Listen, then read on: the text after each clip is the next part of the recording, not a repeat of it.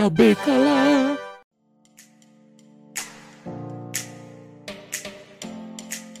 Muito bem, pessoal, bem-vindos a mais um cubículo de 3%. A gente vai estar falando sobre a série, as quatro temporadas, sendo que essa última, né, a quarta é a última, e a gente vai falar também de todas as temporadas com spoiler. Eu não tô só, eu tô aqui também com o Diego, que vai fazer parte desse processo de 3% aqui do cubículo. O barato é louco e o processo é lento.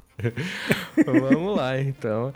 É, 3% surgiu né, de um TCC, para nossa surpresa ou não, da USP. É, a gente tem muitas referências assim conscientes, né, de, de séries, também de animes e de outros filmes também, muito conhecido também. Ficou Jogos Vorazes, que a gente poderia talvez relacionar muitas coisas, mas a gente vai estar tá focando também com a última temporada, né, porque ah, para tristeza de muitos é a última temporada. Então a gente não vai ter mais 3% e fez muito sucesso 3% aí mundo afora. Muito embora no Brasil não tenha, digamos, tanto o hype que a gente esperava por uma série brasileira. Mas enfim, vamos começar com uma coisa que é bastante latente de 3%, que foi o plano, né? O plano desencadeia no fim da série, né?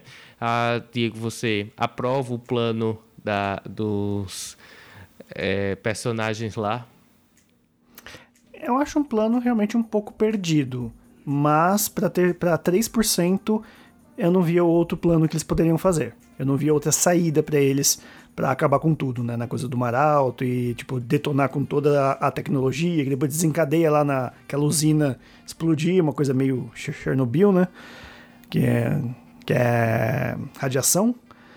Então eu não via uma coisa é, melhor do que isso. Eu acho que pro roteiro valeu, assim. para mim valeu. Eu consegui dar uma separada e falar, beleza, é um plano meio truncado, mas eu acho que eu não via outra saída. Acho que essa é. é a resposta final. Inclusive, eu acho que é a angústia de todo mundo assim que assiste uma série, que é uma distopia, não queira ou não. É, o final, né? Se vai agradar ou não vai agradar. Até porque, como você mesmo falou, também compartilho o mesmo pensamento. Eu acho que o plano foi, digamos assim, incipiente. Eu acho que algumas vezes eles acertaram, outros erraram, na minha opinião. Eles acertaram em realmente botar um ponto final no Mar Alto, porque eu acho que o discurso de Joana resume muitas coisas ali do, do, do processo do Mar Alto, do continente. Ela disse: a gente não está eliminando, a gente está fazendo história. Né? É, é semelhante, por exemplo, que a gente vê aí o pessoal destruindo as estátuas dos que eram expoentes de escravidão. Então a pessoa está reconstruindo a história. Em contrapartida, eu também vejo alguns problemas assim de conexão, né, o que vai dar lugar nenhum, como o problema que para mim foi um problema, a questão deles não terem um plano B e ficar ali naquele ciclo, coisa e tal. Aí tiveram que ir lá na parte do uh, reator, coisa e tal. Mas eu, lembro também, né, que para mim, pelo menos é bem melhor do que aquela parte o plano da causa né? Porque não queira não queira a gente torce pela causa, mas a gente sabe muito bem que é um grupo terrorista, né? Mas tiveram outras coisas também que é, nasceram de, de, desenvolvimento dessa terceira temporada e que não deu lugar nenhum, né? O principal aqui que a gente estava discutindo em off também é a questão da nossa querida personagem Glória, que não vai a lugar nenhum e só atrapalha quando aparece, né? Eu acho é, que é a personagem jus, mais né? odiada da série. O nome faz jus, né? Tipo, ô oh, glória, viu? Mas só voltando um pouco o que você falou, a coisa da, da causa, né? Por mais que a gente torça porque são, entre aspas, os mocinhos, ainda assim, quando, eles, quando um deles queria assumir o poder, ele, eles, ele queria justamente fazer aquilo que muita pessoa faz quando alcança o poder, que é se tornar também um opressor. Exatamente. É esse o perigo, por exemplo, é essa também a minha angústia, né? Como ia acabar a série nesse sentido? Porque ah, eu vou tomar o poder para ficar com o poder e eu vou transformar em quê? Né? Eu acho que essa é a questão. É, é muito semelhante, por exemplo, com Jogos Vorazes. Ah, vamos acabar a ditadura, né? Esse regime, não sei o quê, mas vamos botar o quê no lugar? Outro regime. Não, eu queria saber o que, o que acontecia depois do, do final da série, depois que todo mundo se uniu e ficou lá se olhando. Eu falei, é, então, gente, o que, que a gente vai fazer? Sim. Inclusive, eu, depois da, da, do final, né? Eu fiquei assim, triste e alegre ao mesmo tempo, esse mix assim, porque triste, porque não vai ter outra temporada. Ao meu, ao meu ver, caberia outra temporada, se a gente fosse pensar, ver nesse desenvolvimento, porque eu acho o seguinte, é, quem assistiu essa última temporada viu muitas revoltas populares, porque a gente tem grupos heterogêneos lá, o pessoal do continente, o pessoal uh, mais fervoroso, que é, digamos assim, mais ligado à causa, e tem o pessoal do uh, Mar Alto, que ficou lá. Tipo, gente, se você estuda um pouco de história, sabe muito bem que isso aí já seria uma, uma revolta dos canudos ou revolta dos, das roupas estranhas lá que eles vestem. Então seria bem plausível a gente ver alguma coisa semelhante assim, né? A gente viu é, pouco tempo de tela. Acho que no último episódio que teve uma hora, a gente teve mais essa, essa questão. E isso, na verdade, é resultado do processo que a gente pensa que é, é, é, é uma meritocracia, mas não é. Né? Até porque não. o casal fundador é um problema também, né? É, já começa quando o casal fundador também já são assassinos. O pessoal fala que o André, né, o, o grande vilão da quarta temporada, era o primeiro assassino do Mar Alto, quando que os próprios fundadores eram os próprios assassinos que mataram, né, a terceira fundadora, né? Sim. Inclusive, a para nossa grande alegria, o casal fundador voltou assim, né, com o peso. E eu diria que uh, numa nuance é, muito bem explorada, que foi a questão da ideia, não em si das pessoas ali físicas, né? É, influenciando os, os, as pessoas do, mar, do continente, mas a ideia que as, cada uma tem uma interpretação e vai passando para as pessoas que não têm muita consciência, não têm muito senso crítico e começam, na verdade, a reproduzir, é, pegar essas ideias todas com mais interpretações do negócio. E é tanto que no final o casal fundador tenta dizer assim, né, vamos mudar o processo para ver se pelo menos eles começam a entender um do lado do outro e talvez a gente não teria os problemas que ocorreram lá no final. E talvez também não teríamos é, uma Joana tão revoltada, com toda razão, porque quem não torce pra Joana, né? Eu torci a oh, série Joana, inteira. poxa, eu, eu tinha alguns problemas pra ela ser pra ela ser um pouco truncada nas outras temporadas, mas depois que ela vai melhorando, acaba encontrando né, a menina que ela fica junto, ela, ela muda bastante, né? Ela vai mudando bastante Exato. a visão que ela tem, né, de, de mundo. Sim. E aquela atriz é excelente, excelente. É, ela, ela é muito perfeita. boa. Perfeita, muito perfeita.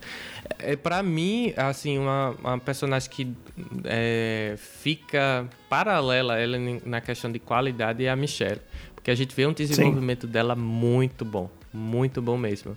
Inclusive, ela saindo da causa, né? É, criando a concha, a, a, toda essa ideia de que é possível, sei lá, né? Ter uma sociedade que a gente consiga viver, ou pelo menos dialogar né, que era grande, a grande questão entre o continente e o Mar Alto, né? Mas Sim. a Michelle morreu. né? Exato, né? Mas foi, pelo menos foi uma morte sentida. É, o, aquele final do, do André indo embora e morrendo no submarino, eu não achei que deviam colocar o fantasma da. da. da Michelle ali meio que, ok, é a visão que ele tinha da Michelle, que é aquela Michelle do, do, do Mar Alto e tal, mas acho que ou você colocava ela só olhando de fundo e ele olhando tipo, o que que eu fiz? Ou não mostrava nada e deixava ele morrer sozinho, que é o que ele merecia, por ser idiota até o final, né? E eu também tava falando pra você sobre a Glória, né? Eu achei que ela ia ter um crescimento por conta dessa coisa de estar tá grávida, não sei do que, e para mim também morreu na praia. Eu acho que a personagem foi ladeira abaixo. É, infelizmente, porque o Mark ficou lá, decidiu ficar lá, né? Morreu, é, assume-se né, que ele morreu pela radiação. Ah, mas a é, Glória entra, não faz nada, só ajudou naquela parte ali dos que estavam. Ela foi reduzir lá a vontade. Choque. Só isso. Nos ajudou só nisso. Pra gente não dizer que o personagem é totalmente perdida. É, nesse caso poderia ser só só Ariel mesmo. Ariel só, só, só ela naquela parte já fez mais sentido. Exato. E assim, a Michelle ter morrido para mim faz todo sentido.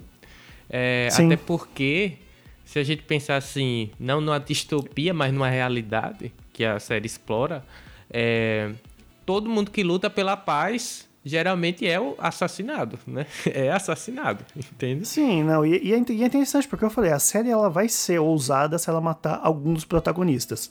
E ela matou. e também queria falar só da fotografia, que quando eu vi a cena da concha pegando fogo, e o pessoal olhando ela de longe, que fotografia linda, viu? Pelo Sim. amor de Deus. Achei Eles também capricharam bastante. A fotografia é muito boa. Sim. É, até, e... na, até, na, até na, na, segunda temporada, quando a Michelle tá criando aquele labirinto de, de, de espelhos lá, aquilo também foi, foi muito bonito. Então Sim. a série tem uma fotografia boa no geral. É. E a trilha sonora. Sim, perfeita também a trilha sonora. Ainda continuando na questão da fotografia, eu fiquei muito impressionado também com a questão do mar alto.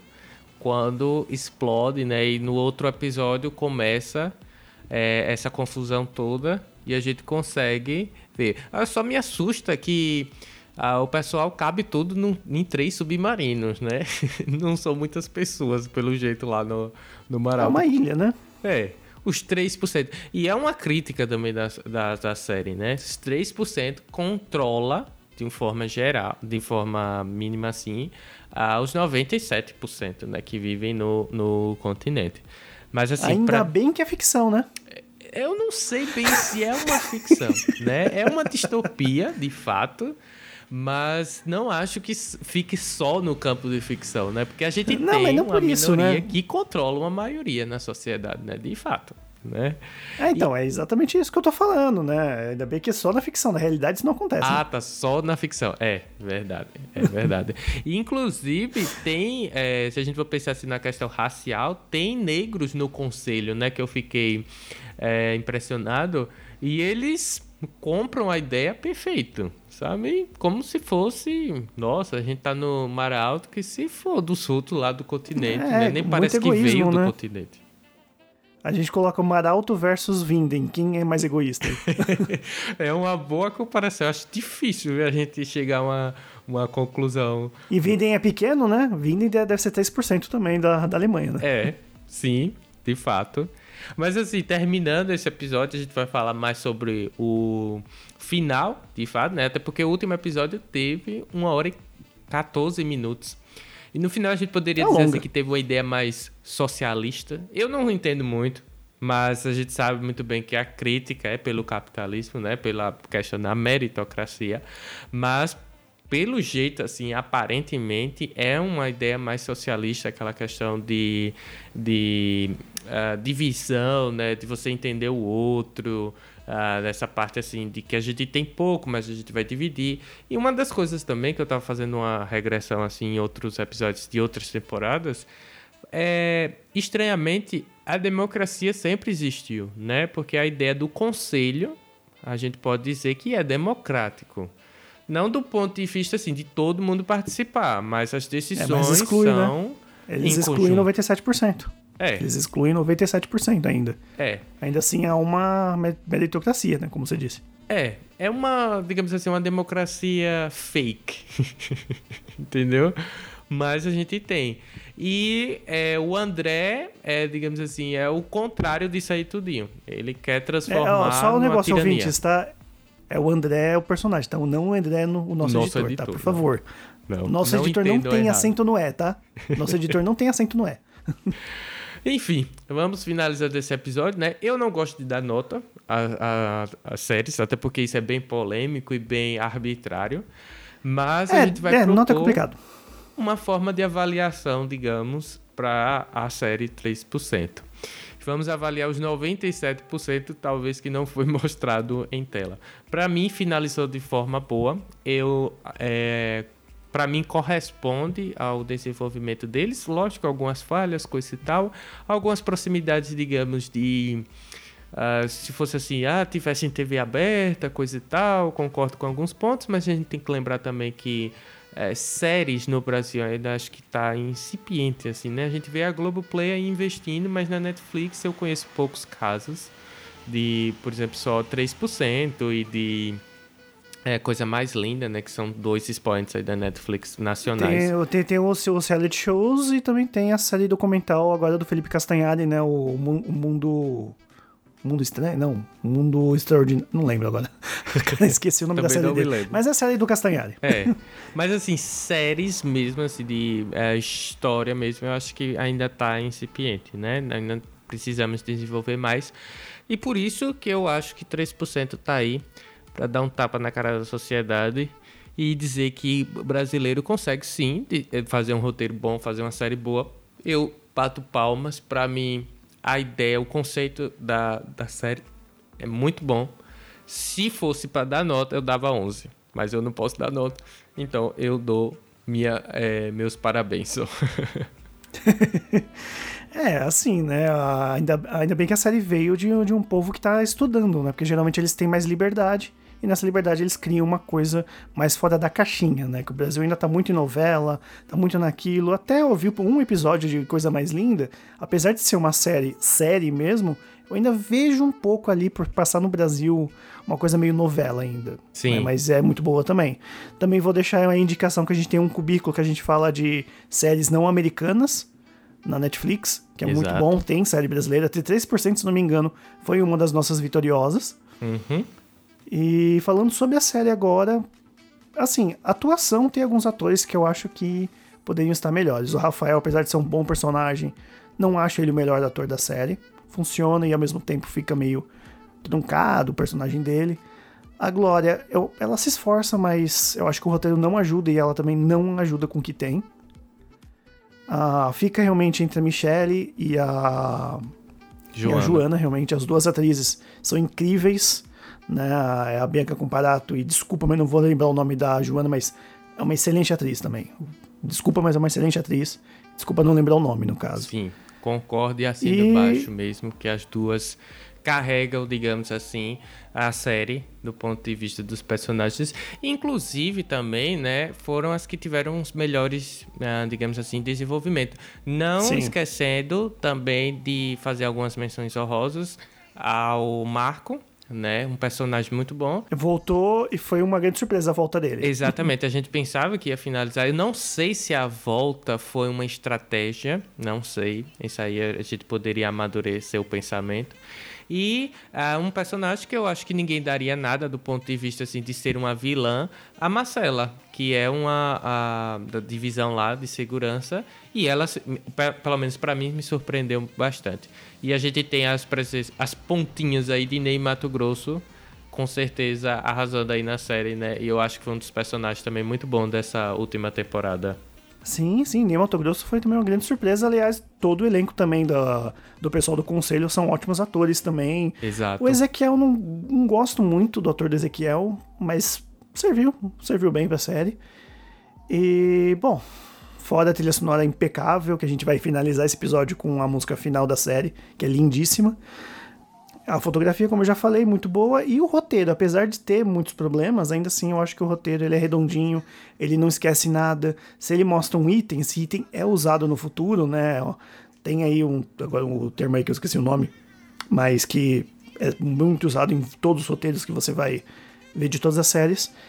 Então o roteiro é bem fechadinho, as pessoas são muito competentes. A, toda a equipe de produção, direção, tudo é competente. Então acho que só por conta dos erros, né? Eu não acho que seja uma série 100%. Talvez eu daria 97% pra série. mas é muito boa e eu recomendo para assistir. Sim. E do, do roteiro que você fala é o que aconteceu, né, nessa última temporada, que a gente vê Xavier indo para o processo, né? Que ele hum. nunca foi. E aí, ao mesmo tempo, a gente tem as, os flashbacks dele, essa questão de sempre estar tá voltando e, sem, e, e, na verdade, introduzindo alguma coisa nova, né? 3% tem essa característica também é, maravilhosa.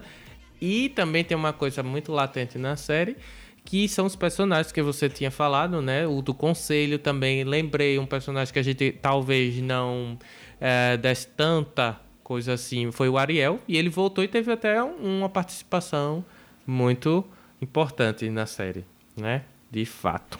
Mas muito bem, vamos encerrar esse programa. Ficam aí as duas dicas que Diego falou dos nossos cubículos, nossas séries não americanas, né? Que você pode estar tá ouvindo também.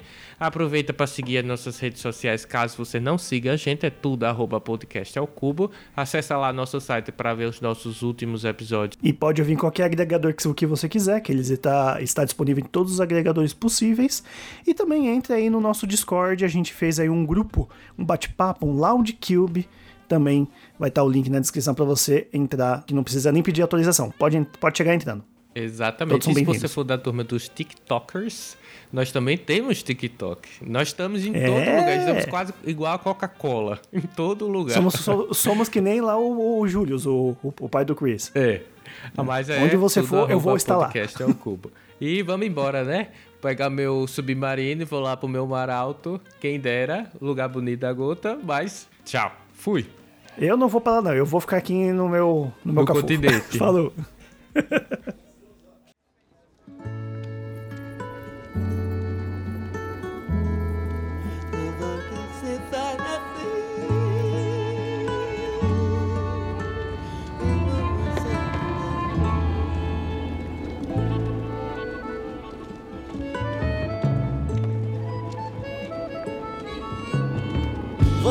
sente, não vê, mas eu não posso deixar de dizer, meu amigo, que uma nova mudança em breve vai acontecer. E o que há algum tempo era novo, jovem, hoje é antigo. E precisamos todos rejuvenescer.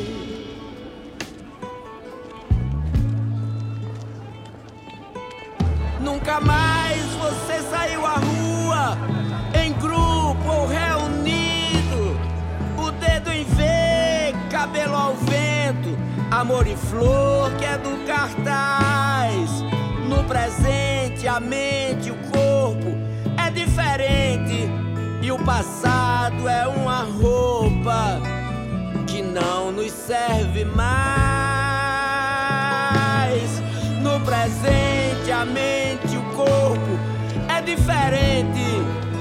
Passado é uma roupa que não nos serve mais.